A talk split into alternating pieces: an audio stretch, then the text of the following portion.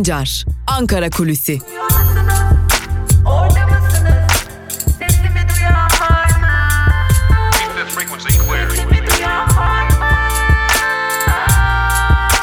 Özgürüz Radyo. Özgürüz Radyo.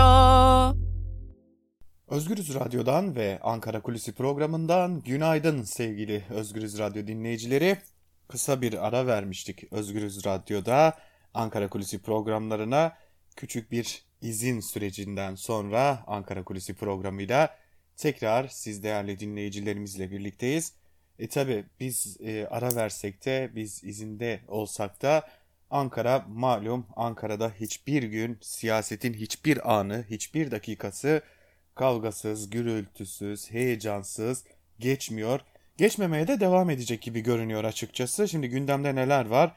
Ee, aslında biz bu gündemi bir gün öncesinden planlamıştık ve e, şimdi e, öncesinde de yani bir gün öncesinden planlanan gündemin ne kadar da doğru olduğunu gösteren bir gelişmeyi sizlerle paylaşalım. E, malum medya dünyası siyaset kadar hareketli diye bir e, KJ ile karşınıza çıkmayı planlıyorduk Twitter'da ve bu aslında gerçekleşti. E, beklenen bir şeydi, beklenen bir karardı. Tele1 ekranları karartıldı. Medyaya yönelik sansürde ve buna dair politikalarda yepyeni bir aşamaya gelmiş olduk. Siz değerli dinleyicilerimizin de hatırlayacağı üzere Tele1'e ve Halk TV'ye Rütük tarafından neredeyse 25 yıldır Türkiye'de uygulanmayan bir ceza verilmişti. Neydi bu ceza? 5 günlük ekran karartma cezası. Şimdi bu kararın uygulanması demek Türkiye'de ardından gelecek ilk cezanın lisans iptali yani kanalın kapılarının tamamen kapatılması olacaktı. Rütük'ün bu kararı üzerine de Halk TV'de Tele1'de mahkemeye gitti. Mahkeme yürütmenin durdurulmasına karar verdi ve e, aslında o, o andan itibaren de bir üst mahkemenin Rütük'ün isteğini yerine getireceğine dair bilgiler vardı. Nitekim öyle de oldu. Tele1 için yapılan itiraz kabul edildi ve Rütük, Rütük'ün bekledi, beklendiği gibi e, aslında Tele1'in ekranları karartıldı. Acaba aynı karar Halk TV için gelecek mi beklentisi şimdi egemen olmuş durumda. Tabi şimdi buna ilişkin bunun paralelinde medyada başka gelişmeler de yaşanıyor. Yeni kanalların, yeni televizyon kanallarının hem de Halk TV ile Tele1'in hitap ettiği kitleye yakın bir iki hatta iki televizyon kanalının yola çıktığını söyleyebiliriz ki bu dikkat çekici ilk durum bu da gösteriyor ki aslında medyanın siyasetle olan Türkiye'de ne yazık ki derin ilişkileri nedeniyle medya hareketliliği aslında bir de siyasi hareketliliğe de işaret ediyor ki ki gördüğümüz kadarıyla buradan alınması gereken mesaj da medyadaki bu hareketliliğin ardından bizler bir de siyasi alandaki hareketlerle karşı karşıya kalacağız ve e, belki de Türkiye siyasetini derinden etkileyecek yeni bir sürecin adım adım içine doğru ilerlemiş oluyoruz. Yani medya sektörünün de siyasetten bağımsız olmayacak şekilde hareketli olduğunu söylemekte fayda var. Peki siyaset gündeminde neler yaşanıyor? Siyaset gündeminde olmayacak bir savaşın tamtamları çalınmaya devam ediliyor. Ee, son günlerde artık biz Yunanistan'la savaşırız söyleri, söz, söylemleri diyelim daha doğrusu sık sık dillendirilmeye başlandı ve buna ek olarak bir de şimdi idam gündemi yeniden pişirildi. Belki bir iki hafta gündemi ta, e, belki de idare eder hatta belki buna ilişkin bir tasarı hazırlanır ve meclise gidecek mi gitmeyecek mi tartışmaları devam ederek birkaç haftada gündemi bu şekilde oyalı, oyalama çabasına girişilir. Zira Türkiye'de ekonomik kriz, ekonomik baskı, AKP'nin yönetememe durumu buna paralel olarak sadece elbette ki yönetememe durumu değil, kendi iç çalkantıları oy oranlarındaki düşüş giderek devam ediyor, artıyor ve bu da bir biçimde Türkiye'de siyaset alanında olmayacak şeylerin olacakmış gibi dillendirilmesine yol açıyor. Önümüzdeki günlerde çok daha sert söylemlerin, çok daha sert adımların ve e, hatta Akdeniz'de, Doğu Akdeniz'de çeşitli e, karşılaşmaların yaşanabileceğini de belirtmekte fayda var sevgili dinleyiciler. Bunu da aktarmış olalım. Yani medya e, aslında sos medyada yaşanan bu hareketliliğin başka bir türlüsü e, siyasette de yaşanıyor. Belki medyadaki hareketliliği e, muhaliflerin hareketliliği olarak değerlendirebiliriz. Fakat siyasetteki hareketliliği ise gördüğümüz kadarıyla iktidarın kendi içinde bulunduğu zor durumdan kaynaklanıyor. Bugünlerde bunları da konuşmayı sürdüreceğiz gibi görünüyor. Buna paralel olarak başka neler var gündemimizde? Elbette ki koronavirüs pandemisi var. Artık Türkiye'nin yeni Wuhan'ı Ankara olmuş durumda. Ankara koronavirüs salgınında çok ciddi bir şekilde e, adeta İstanbul'u da geçerek vaka sayılarında başı çekiyor ve çok ciddi vaka sayıları yaşanıyor. Çok ciddi bir hareketlilik var zaten aynı zamanda Ankara'da. Çok ciddi nüfus sirkülasyonu yaşanıyor ve Ankara'da özellikle e, kentin sanayi ve işçi kesimlerinde, yoksul kesimlerinde vaka sayılarında artışlar görüyoruz. Hatta bir e, önemli bilgiyi de paylaşalım sizlerle. Ankara'da e, önemli bir ilçe belediyesinin çalışanlarının büyük bir çoğunluğu koronavirüse yakalanmış durumda ya da koronavirüs karantinasına alınmış durumda. Adeta belediyede işler tam anlamıyla durmuş durumda ve işler e, yürütülemediği için belediye çaresiz durumda. Zira en merkezi ve en büyük belediyesinden bahsediyoruz. Büyükşehir Belediyesi'nin ardından bu belediyede de işlerin iyi gitmediği, çok sayıda çalışanın ya koronavirüse yakalandı ya da karantinada olduğuna dair bilgi geliyor. Sadece bu da değil, çeşitli kurum ve kuruluşlarda Ankara'da çalışan, özellikle kamu kurumlarında çalışanların da koronavirüs salgınına yakalandığı belirtiliyor. Ee, bu da önemli bir diğer etmen Ankara için yeni kısıtlamaların yolda olduğunu söyleyebiliriz ee, ve buna paralel olarak elbette Ankara'da sadece Ankara'da değil Türkiye'nin birçok ilinde hatta ilçesinde e, sağlık sisteminin adım adım çökmeye doğru gittiğini görüyoruz. E, çünkü koronavirüs salgını nedeniyle sağlık çalışanları başka hastalarla ilgilenecek fırsat bulamıyor. Hatta sağlık çalışanları kendileriyle ilgilenecek, dinlenecek fırsat bulamıyorlar ve bu nedenle hasta yükü, sağlık çalışanları üzerindeki yük giderek arttığı için de ciddi bir sorunla karşı karşıya Türkiye'de sağlık sistemi. Ben bu konuyla ilgili Türk Tabipleri Birliği ile bu programa hazırlanırken birkaç görüşme gerçekleştirdim ve Türk Tabipleri Birliği açık açık şunu söylüyor artık sağlık sistemi adım adım ciddi bir çöküşün eşiğinde ve eğer Sağlık Bakanlığı bu konuda bir müdahale gerçekleştirmezse yani gerçekten kısıtlamalara gidilmezse, gerçekten sağlık çalışanlarının hakları sadece özlük hakları değil belki de aynı zamanda ihtiyaçları karşılanmazsa bizler sadece koronavirüs salgınını tedavi edecek hasta e, sağlık çalışanlarına değil aynı zamanda bu salgın hastalık dışında kalan diğer konularda da müdahale edecek sağlık çalışanlarına ulaşamayacağız. Zira kamuda ciddi istifaların yaşanmaya başladığını ve bu ciddi istifaların devam edebileceğine de işaret ediyor Türk Tabipleri Birliği. Bu da önemli bir diğer konu. Artık e, sağlık çalışanları can kurtarmaktan çok kendi sağlıklarını, kendi canlarını düşünmeye itiliyor. Zira kendilerinin de taleplerinin karşılanmadığını biliyoruz. Bu da önemli bir diğer konu olarak karşımızda duruyor diyelim ve Ankara Kulisi'ni burada noktalayalım. Yarın yine aynı saatte Özgürüz Radyo'da Ankara Kulisi programıyla sizlerle birlikte olacağız. Sizler Özgürüz Radyo'dan ayrılmayın, bizlerle kalmaya devam edin ve hoşçakalın.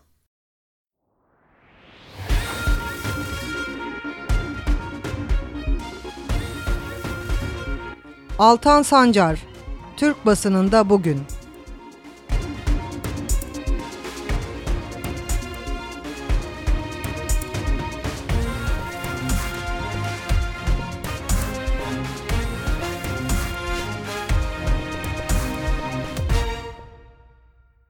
Özgürüz Radyo'dan ve Türkiye basınında bugün programından merhaba sevgili dinleyiciler. Günün gazete manşetlerini ve elbette ki yorumlarını aktarmak üzere hafta içi her gün olduğu gibi bugün de Özgürüz Radyo'da sizlerle birlikteyiz ve ilk gazetemiz Yeni Yaşam gazetesi olacak.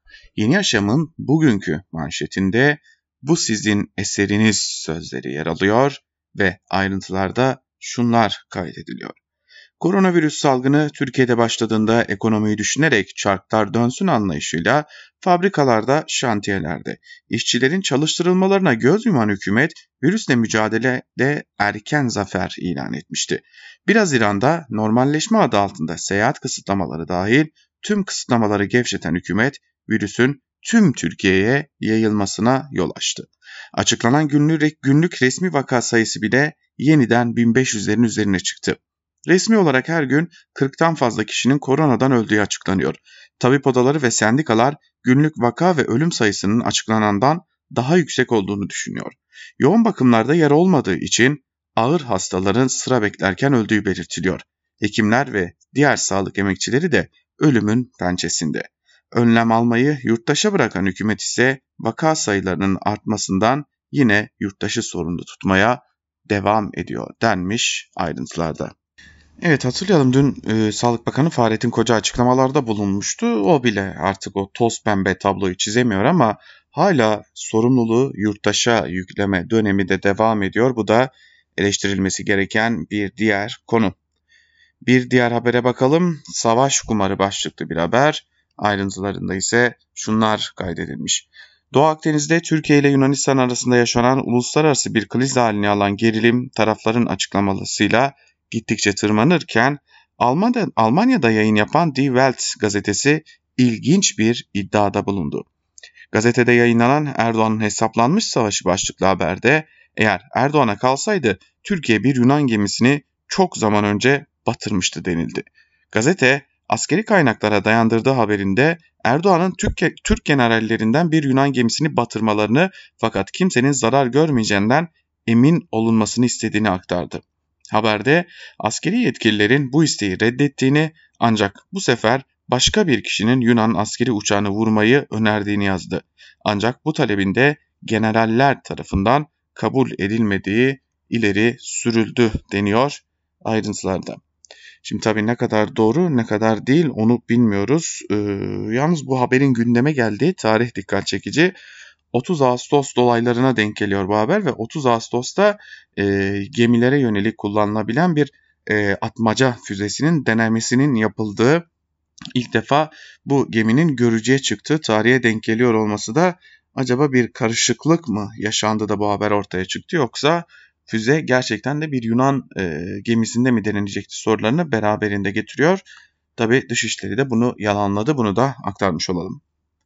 Geçelim bir diğer gazeteye, Evrensel Gazetesi'ne. Evrensel Gazetesi'nin manşetinde ise virüs yayılıyor, sağlıkçılar tükeniyor sözleri yer alıyor. Ayrıntılarda ise şunlar kaydedilmiş. Artan koronavirüs vakaları ve iş yükü nedeniyle sağlık emekçileri tükeniyor. Bu tükenişe son dönemde artan sağlıkçı ölümleri de eklendi.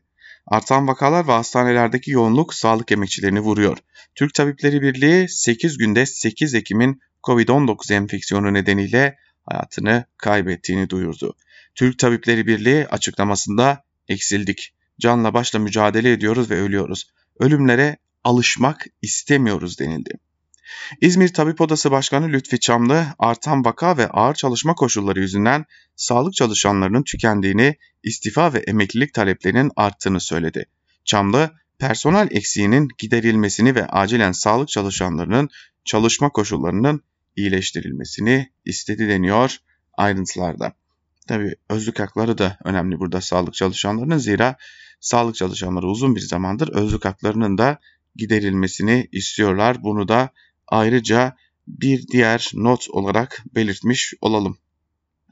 Bakalım Evrensel'de başka neler var? Gazeteci Sterke ilk duruşmada tahliye başlıklı bir haber var. En azından güzel de bir haber paylaşmış olalım. Rudav TV İstanbul muhabiri Ravin Sterk 6 ayın sonunda ilk kez hakim karşısına çıktı. Mahkeme Sterk'in yurt dışına çıkış yasağı ile tahliye edilmesine karar verdi denmiş. Bu da güzel bir haber. 5 yılda bir fail yargılanmadı başlıklı bir diğer haber ise şöyle. Cizre'de 5. yılını geride bırakan ilk uzun sokağa çıkma yasağı sırasında yaşamını yitiren 21 kişinin aileleri hala adalet beklentisinde. Başlatılan soruşturma dosyalarından bugün dek 9'u hakkında takipsizlik kararı verildi. 6'sı ise zaman aşımına bırakıldı denmiş ayrıntılarda.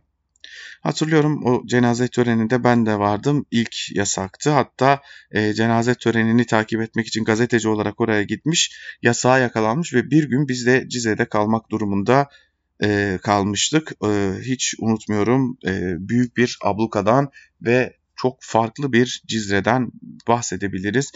Evet, elbette ki bu yayının süresi yetmez ama e, saatlerce anlatabileceğimiz çok dikkat çeken görüntülerle de karşılaşmıştık orada. Ve geçelim bir diğer gazeteye Bir Gün gazetesine. Bir Gün gazetesinin manşetinde ihale yine Cengiz'de sözleri yer alıyor.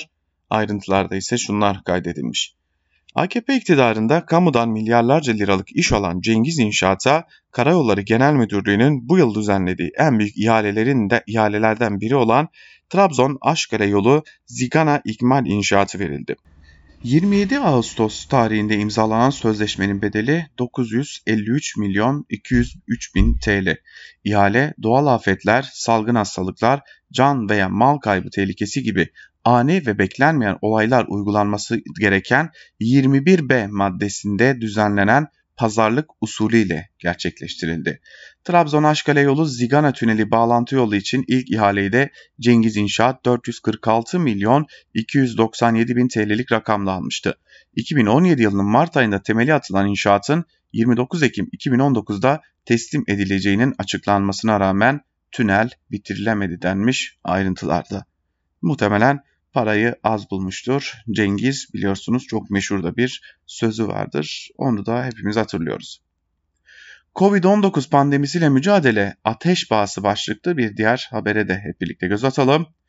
Bir asgari ücretli zatürre aşısı olmak isterse 344 lira ödemek zorunda. Grip aşısı olmak isteyen bir kişi geçen seneki fiyatıyla 72 lira ödeyecek. 2-3 saatte bir değiştirilmesi gereken maskeden her gün en az 2 kere kullanmak ayda 60 liraya tekabül ediyor. Özel hastanelerdeki PCR testi 250 liradan başlıyor. Buna tomografi ve muayene ücretleri de eklenince fiyat 500 TL'ye çıkabiliyor. Onlarca sağlık çalışanı Covid-19 nedeniyle hayatını kaybederken Sağlık Bakanı Fahrettin Koca, Türk Tabipleri Birliği, Sağlık ve Sosyal Hizmet Emekçileri Sendikası, Türk Diş Hekimleri Birliği, Aile Hekimleri Dernekleri Federasyonu gibi meslek örgütlerinin görüşme talepleri karşısında aylardır 3 maymun oynuyor. Tüm çağrılara rağmen hekimlere randevu verilmiyor denmiş. Tabi bu haber e, bunu defalarca aktardık e, Özgür, Özgürüz Radyo'da. E, şimdi bazı gazetelerin hani o dağıtım imkanları çok kısıtlı olduğu için e, erken basıma giriyorlar. E, bir gün gazetesi de onlardan biri. Erken basıma girdiği için de sevgili dinleyiciler e, gecenin önemli bazı gelişmeleri elbette ki gazetelere yansımıyor. Biz aktarmış olalım. Sağlık Bakanı Türk Tabipleri Birliği Başkanı Sinan Adıyaman ile bugün saat 18.30'da bir görüşme gerçekleştirecek. Elbette ki biz de bu ayrıntıları sizlerle Özgürüz Radyo'da paylaşacağız. Ve Cumhuriyet Gazetesi ile devam edelim. Cumhuriyet'in bugünkü manşetinde kim bu devlet içindeki müritler sözleri yer alıyor. Ayrıntılar dikkat çekici. Türkiye Cumhuriyeti son buldu. Osmanlı kırılı, kuruluyor sözleriyle meydan okuyan hele İslami devlet olsun en güzel sarı biz saracağız. Vakti saati var her şeyin. Devletin kontrol mekanizmalarında olalım diyen Uşakki tarikatı lideri Fatih Nurullah 12 ve 10 yaşındaki iki çocuğa cinsel istismardan tutuklandı.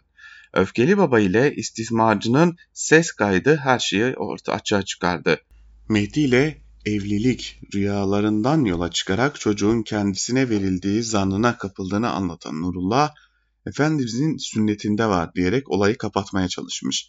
Müritleri babayı hastanelik ederken birileri istismarcıyı kurtarma peşinde deniyor ayrıntılarda.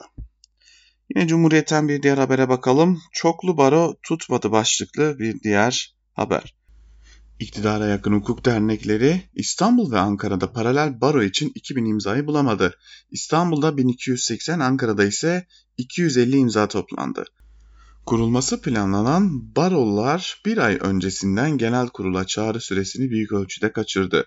Söz konusu barolar Aralık'taki Türkiye Barolar Birliği Başkanlığı seçimi için de delege gönderemeyecek.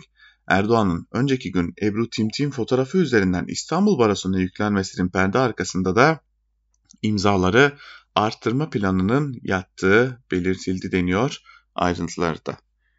Yani düşünün Cumhurbaşkanı baroların bölünmesi için e, imzaların artması için bu tarz bir açıklama yapabiliyor. En azından iddia bu. Geçelim Sözcü'ye. Sözcü'nün manşetinde dostum Trump nerede sözleri yer alıyor ve ayrıntılarda şunlar kaydediliyor. iktidarın dostumuz gibi göstermeye çalıştığı Amerika Birleşik Devletleri Başkanı Trump'ın Kıbrıs Rum kesimiyle işbirliğini artırmasına CHP'liler başlıktaki tepkiyi gösterdi.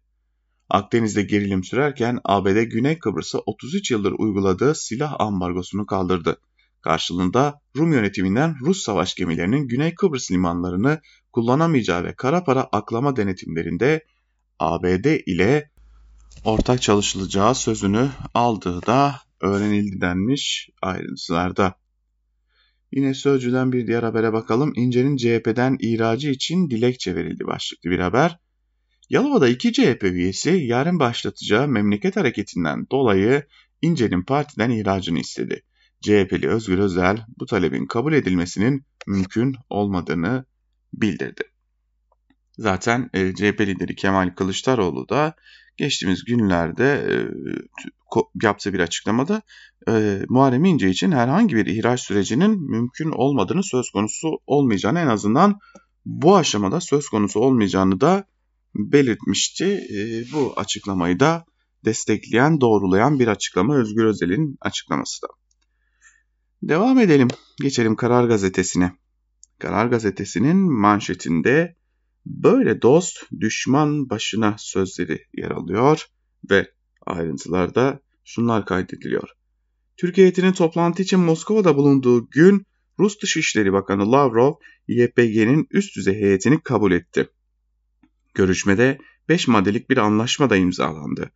Suriye'deki dostum ardından ikinci tatsız haber Akdeniz'de Akdeniz için geldi. Türkiye ekonomisini çökertmekle tehdit eden Cumhurbaşkanı diplomasiyi aşan mektup gönderen ABD Başkanı Trump, Kıbrıs Rum kesimine yönelik silah ambargosunu kaldırdı. Rum kesimi için Doğu Akdeniz'deki kilit ortağımız vurgusu yapan Pompeo, ambargonun kalkması doğruydu dedi. AKP sözcüsü Çelik tümüyle yanlış bir karar yanıtı verdi. Kurtulmuş basiretsizlik ifadesini kullandı. Ancak hem Suriye'de mütabakatlara imza attığımız Rusya'nın hem de müttefik vurgusu yapılan Amerika Birleşik Devletleri'nin tutumu Türkiye'nin dış politikasını sahadaki gerçekler ışığında yeniden gözden geçirmesi gerektiğini gösterdi deniyor ayrıntılarda. Ya iyi gözden geçirsin de hani kiminle ittifak yapsın, kiminle müttefik olsun. Zaten e, ABD ile e, Rusya arasında kurulan ilişkiler ikisini birbirine dengeleme politikasına dönmüş durumda Türkiye açısından. E, işte bu noktada da e, ne yapacağını şaşırmış bir e, dış işleri yönetimiyle, bir diplomasiyle karşı karşıyayız gün itibariyle. Birinci sınıfa iki gün okul, beş gün ödev başlıklı bir haberi paylaşalım sizlerle. Birinci dalganın ikinci pikini yaşıyoruz. Vaka sayısının en fazla olduğu ile Ankara, İstanbul'u iki kat geçti. Liglerin ilk yarısında maçların seyircili oynanmaması şeklinde bilim kurulunun önerisi var. Birinci sınıflar için iki, iki gün devam, beş gün okula gitmeme şeklinde bir uygulama gündeme gelebilir. Rusya'da faz 3 aşamasındaki aşı ile ilgili dosyaya bakıldı. Gelecek günlerde izin verilmiş olabilir. Tüm bu sözler tahmin ettiğiniz üzere Sağlık Bakanı Fahrettin Koca'ya ait. Tabi e, fark ettiyseniz e, olabilir, yapılabilir gibi e, henüz net olmayan, e, henüz yurttaşa net bir şey söylenemeyen e, cümleler kurmaya devam ediyor. Fahrettin Koca da bu da e, olayın bir diğer dikkat çeken tarafı. Hızlıca bir diğer gazeteye geçelim. Bir diğer gazete hangisi olacak? Elbette ki Yeni Şafak. Yeni Şafak'ın manşetinde Fransa'nın kaçak okulları sözü yer alıyor ve ayrıntıları da şunlar kaydediliyor. Fransa'nın Türkiye'de kaçak okul işlettiği ortaya çıktı. Yeni Şafak'ın ulaştığı bilgilere göre Ankara'daki Charles de Gaulle ve İstanbul'daki Pierre Lotte okulları yasal hiçbir dayanağı bulunmadan yasa dışı eğitim veriyor. Okullarda öğrencilerin %70'ini Türkler oluşturuyor. Kaçak okulları hiçbir Türk yetkili denetleyemiyor. Bu iki okulun ne zaman açıldığına ilişkin net kayıt yok. Ancak 2008'de yeni binalarına taşındıkları belirtiliyor.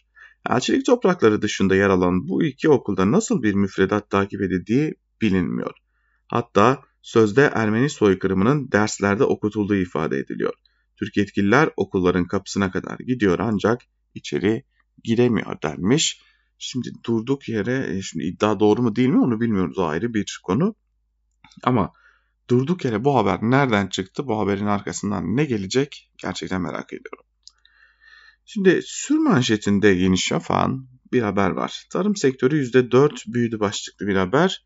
E, Tarım ve Orman Bakanı ki eleştirilerin odağında kendisi e, bir açıklaması var. E, o açıklamada şunlar kaydedilmiş. Tarım sektörü 2018 yılını 2.1 ve 2019 yılını ise 3.7 büyüyerek tamamlamıştır. 2020 yılının ilk çeyreğinde %2.6 ve ikinci çeyreğinde ise %4 ile 6 ayda 3.5 büyümüştür.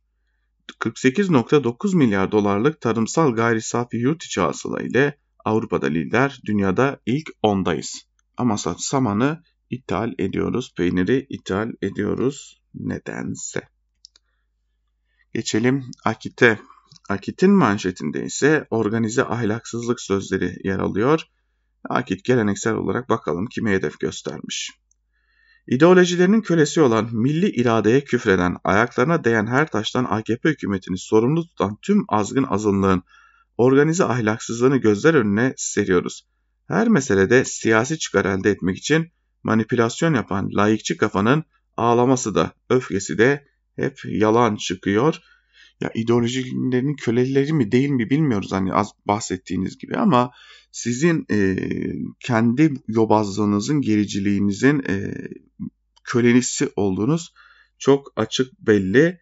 E, artık yine Barış Atay'ın, e, Müjdat Gezen'in, e, Nevşin Mengü'nün bir biçimde hedef gösterildiğini ve haklarında çeşitli iftiraların atıldığını da görüyoruz. Millete çalışan emniyet, te, emniyet terörün belini kırdı başlıklı bir diğer haberde ise e, tek meziyeti başörtülü sakallı fişlemek olan 28 Şubatçı zihniyetten kurtulan talimatı amirinden değil Pensilvanya'dan alan FETÖ'cülerden, FETÖ'cüler ardından emniyet teşkilatı başarıdan başarıya koşuyor. Şimdi bu haberin e, fotoğrafında ise e, tutuklanan e, IŞİD emiri olduğu belirtilen kişi yer alıyor ama e, dikkatle dikkatinizi çekelim yine hatırlatmış olalım sevgili dinleyiciler. Bu isim daha önce de 5 kez gözaltına alınmış durumda. 5 kez gözaltına alınıp serbest bırakılmış durumda. Ve geçelim milliyete. Milliyetin manşetinde bir yıllık umut nöbeti sözleri yer alıyor. E, ayrıntılarında ise şunlar kaydediliyor. Çocukları PKK tarafından kaçırılan ailelerin Diyarbakır'da HDP binası önündeki evlat nöbetinde bir yıl geride kaldı. Diyarbakır'da çocukları terör örgütü PKK tarafından kaçırılan ailelerin HDP binası önündeki oturma eylemi birinci yılını geride bıraktı. Bu süreçte 15 aile evlatlarına kavuştu. Eylemi başlatan Hatice Akar'ın evi, eve geri dönen oğlu Mehmet evlendi ve 20 gün önce bir erkek bebek sahibi oldu denmiş. Ayrıntılarda kayyum atamalarının ardından e, Diyarbakır'da HDP binası önünde eylem başlattırılan aileler aktarılmış burada da. Yine bir diğer gazeteye geçelim. Hürriyet'e bakalım. Hürriyet'in manşetinde ise utanmaz adam sözleri yer alıyor. Ayrıntılar şöyle. Kendisini Uşaki tarikatının şeyhi Fatih Nurullah olarak tanıtan Eyüp, Eyüp Fatih Sahan, 12 yaşındaki kız çocuğunu istismardan tutuklandı. Başka mağdur çocuk olup olmadığı araştırılıyor denmiş ayrıntılarda. Ya bu adam tarikat e, şeyhiyken de tutuklanması gereken bir adam değil miydi yani? Devletin içine sızın açıklaması yaparken de tutuklanması gereken biri değil miydi? Belki o zaman tutuklansaydı, belki o zaman bu duruma müdahale edilseydi e, buraya kadar gelmeyecekti. Ve e, son olarak son bir gazeteye bakacağız ve burayı tamamlamış olacağız sevgili dinleyiciler. Son gazetemize bakalım. O da tabii ki Sabah gazetesi olacak. Sabahın manşetinde ise CHP zimmete sahip çıktı sözleri yer alıyor ve ayrıntılarında şunlar kaydediliyor. Yalova Belediyesi'ndeki 30 milyon liralık zimmet davası başladı.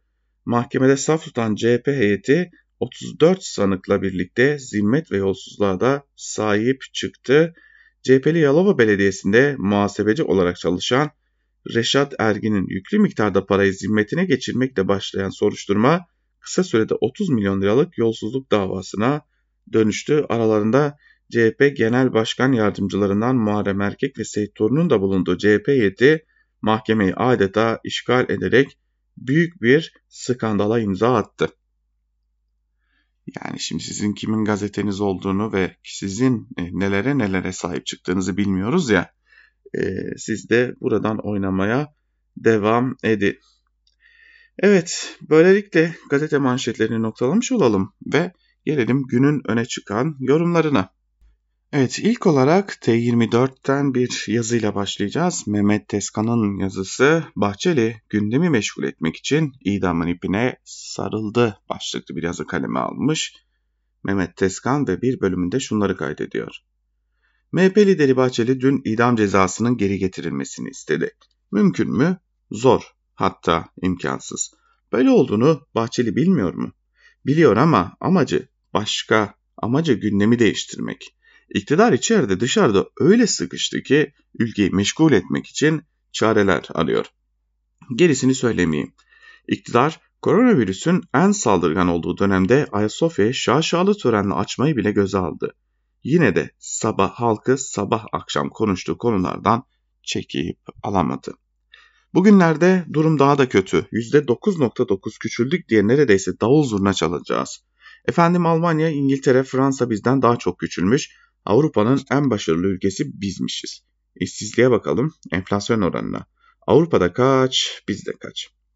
Euro 8.75 oldu. 9 liraya dayandı.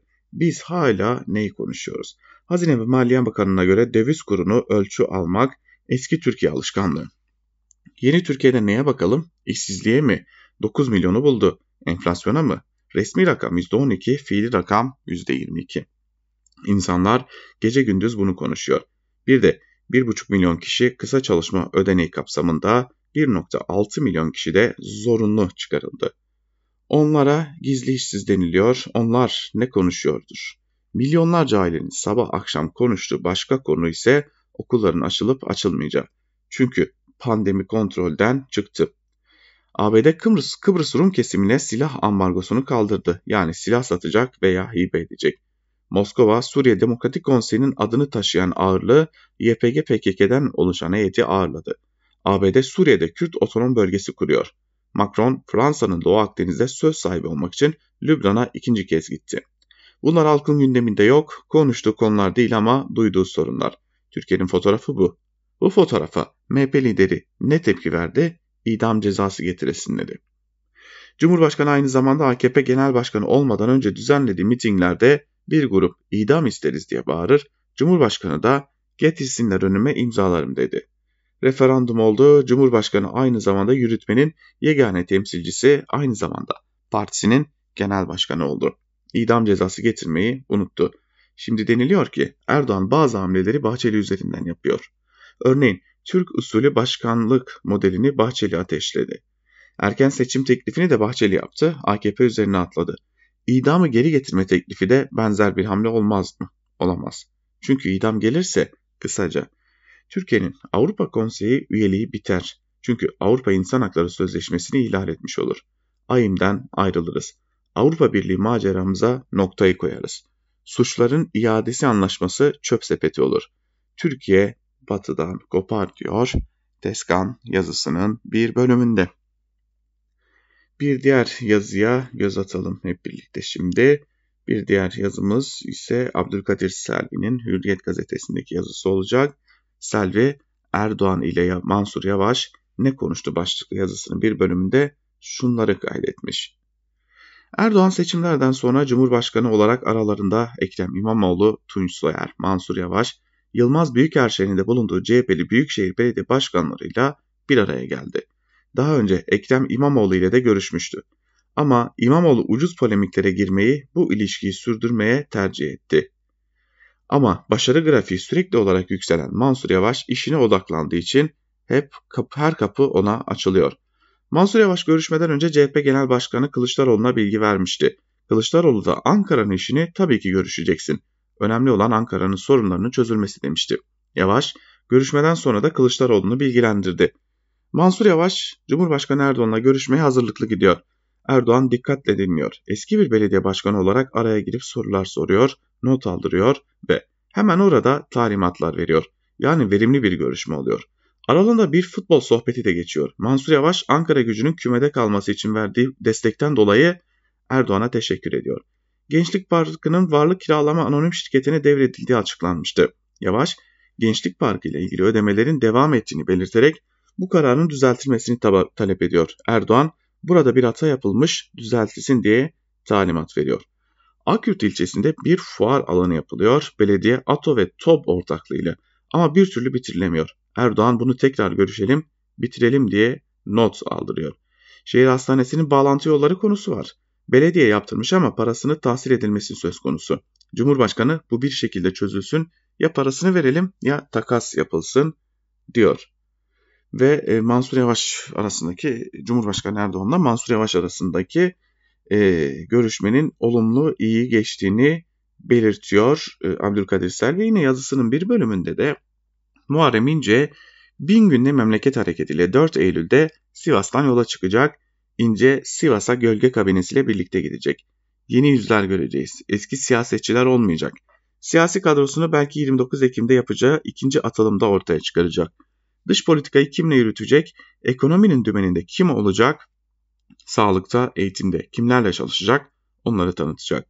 Sivas'tan mesajını akademisyen ve teknisyen, teknisyen ağırlıklı yeni bir kadroyla verecek olan İnce 08.40 uçağıyla İstanbul'dan hareket edecek. Saat 10'da Sivas Nuri Demirağ Havalimanı'nda açıklama yapacak. Saat 12'de Cumhuriyet'in temellerinin atıldığı Sivas Kongresi'nin yapıldığı 4 Eylül Kongre Müzesi'ni ziyaret edecek denmiş ayrıntılarda. İhraç edecek mi e, sorusunu da sormuş e, ve e, CHP köklü parti nice Muharrem İnceler gelir nicesi gider ama CHP bölünür diyerek ihracın zarar vereceğini belirtmiş Selvi de bu yazısının bir bölümünde. Devam edelim yazılarımıza bir diğer yazıya bakalım. Artık gerçekten Sibel Hürtaş'a göz atalım. Hürtaş çoklu baro sancısı başlıklı yazısının bir bölümünde şunları kaydediyor. 5000 ve üzerinde avukat bulunan illerde 2000 avukatın bir baro kurabilmesine olanak sağlayan yasa o kadar aceleye getirilmişti ki kuruluşun nasıl gerçekleşeceği başından bu yana tartışma konusu oldu. Dün Türkiye Barolar Birliği yönetmeliği resmi gazetede yayınlandı ama kafa karışıklığı hala sürüyor. İlk tartışma kadrosu konusu yeni baroların hukuksal yapısına ilişkin. Barolar kamu tüzel kişiliği niteliğindedir. Kamu tüzel kişiliği ancak Cumhurbaşkanlığı kararnamesi ya da kanunla kurulabilir. Ama bu düzenleme yeni, bar yeni baro için Türkiye Barolar Birliği'nin onayını yeterli görüyor. Buradaki açık bir hukuka aykırılık ile ilgili mevcut barolar Türkiye Barolar Birliği'ne başvurdu ancak bir yanıt alamadılar. Teknik açıdan en büyük tartışma konusu bu. Pratik sorunlar ise daha fazla. Benim hem yasadan hem de yönetmelikten anladığım 2000 avukatın noterden onaylı imzasını alan Türkiye Barolar Birliği'ne gidecek. Kurucular kurulu belirlenecek, kurul genel kurul için işlemlere başlayacak. Ama şimdi olan ne? Önce kurucular kurulu belirlendi. Mesela Ankara 2 barosu için kuruculardan avukat Aydın Akpınar, MHP lideri Bahçeli ziyaret edip sonra Türkiye Barolar Birliği'ne ikinci baro dilekçesini verdi. Türkiye Barolar Birliği de UHAP'a Ankara 2. Baro diye panel açtı. Avukatlardan imza toplanmaya başlandı. Yani kanun açık bir şekilde tersine işletildi. Aynı işlem iktidara yakın da hukuk, taraf, hukuk dernekleri tarafından kurulacağı iddia edilen İstanbul 2. Baro içinde yapıldı. Bugünlerde özellikle Ankara'da kamuda görev yapan avukatların 2. baroya imza vermeleri için zorlandıkları dedikodusu gerçekse ortada 2000 imza filan yok. Ama Kurucular Kurulu'nun 2000 imzayı topladık şeklindeki açıklamaları var. Bu imzalar toplandıysa neden 2. baronun kuruluş genel kurulu yapılmıyor? Yasaya göre mevcut baroların genel kurulları Ekim'de, Türkiye Barolar Birliği'nin genel kurulu Aralık'ta. Bu durumda 2. barolar Türkiye Barolar Birliği Genel Kurulu'na delege gönderemeyecek diyor yazısının bir bölümünde Sibel Hürtaş zaten bugün haber bültenlerinde bu konu yer alacak gibi görünüyor. Ve gazete duvara geçelim. Gazete duvardan Fehim Taştekin'in yazısını paylaşalım. Moskova'dan verilen Kürt mesajı başlıklı yazısının bir bölümünde Fehim Taştekin şunları kaydediyor. Türkiye'nin hassasiyetlerini hesaba katıp Kürtlerle ilgili açılımını sınırlı tutan hatta Astana Soçi toplantılarında yaptığı kültürel özellik önerisini de gündemin gerisine atan Ruslar özerk yönetimi yeniden yakın plana alıyor.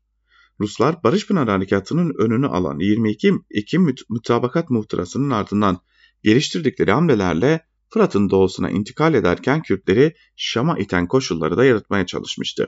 Ama açılan yeni diyalog kanalında sadece patinaj yapıldı. Bir sürü nedenle bir tarafta ABD askeri varlığını petrol bekçiliği misyonuyla ucu açık bir tarihe uzattı. Kürtler çözüme odaklı bir müzakere olmayınca Amerikan garantörlüğünden vazgeçmedi. Beri tarafta Şam diyalog dışı yolları tüketmeden elini taşın altına koymaktan kaçındı. Öte yandan Ruslar dört cepte Türk askeri mevcudiyetini getirdiği zorlukları aşamadı. Müzakerede ısrar gerekiyordu, o da olmadı. Şimdi ABD seçim saati halinde coğrafya fukarası Donald Trump sandıkta kaybetme korkusuyla Irak ve Suriye'nin canı cehennem havasında ilgisiz.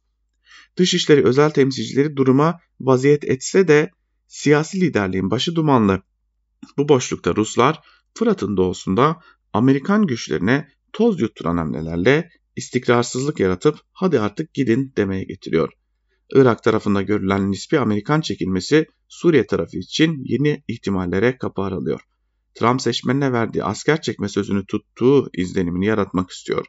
Ruslar aynı mantıkla Türkiye kendini Doğu Akdeniz'in sularına kaptırmışken Kürtler faslında biraz manevra alanı açmayı umuyor. Bütün bunlardan ciddi bir kırılma beklenebilir mi? Elbette hayır. Suriye krizi çok fazla dinamik ve çelişki barındırıyor. Artık taraflar uzun soluklu koşmak zorunda olduklarını biliyor. ABD'deki seçimlerden çıkacak sonucun Suriye'de çok hızlı bir pozisyon değişikliği getirmesi beklenmiyor. Türkiye'de Suriye'de kör düğüm etkisi yapan pozisyonunda ısrarlı. Astana formatını doğrudan dayatmalar taraflar açısından geçerliliğini koruyor. Bu formatın son buluşma, buluşma noktası Amerikan varlığı ki çakışma kendini Cenevre'deki üçlü açıklamada tekrar etti. Rusya, Türkiye'nin hassasiyetlerine ortak olurken Kürtleri kazanmadan da Suriye'yi bütünleştiremeyeceklerini tecrübe ediyor. Ankara'nın miyop olmayı seçtiği noktada burası denmiş yazıda. Evet sevgili dinleyiciler biz de Fehim Taştekin'in bu yazısıyla birlikte bugünlük Türkiye basınında bugün programımızı noktalamış oluyoruz. Yarın elbette aynı saatte Özgürüz Radyo'da buluşmak umuduyla diyelim. Hoşçakalın, Özgürüz Radyo'dan ayrılmayın. Söz ve yorum genel yayın yönetmenimiz Can Dündar'da ve tabii ki saat 12.15'te de Ela Bilhan arkadaşımız dünya basınından özetlerle Özgürüz Radyo'da sizlerle olacak. Hoşçakalın ve Özgürüz Radyo'dan ayrılmayın.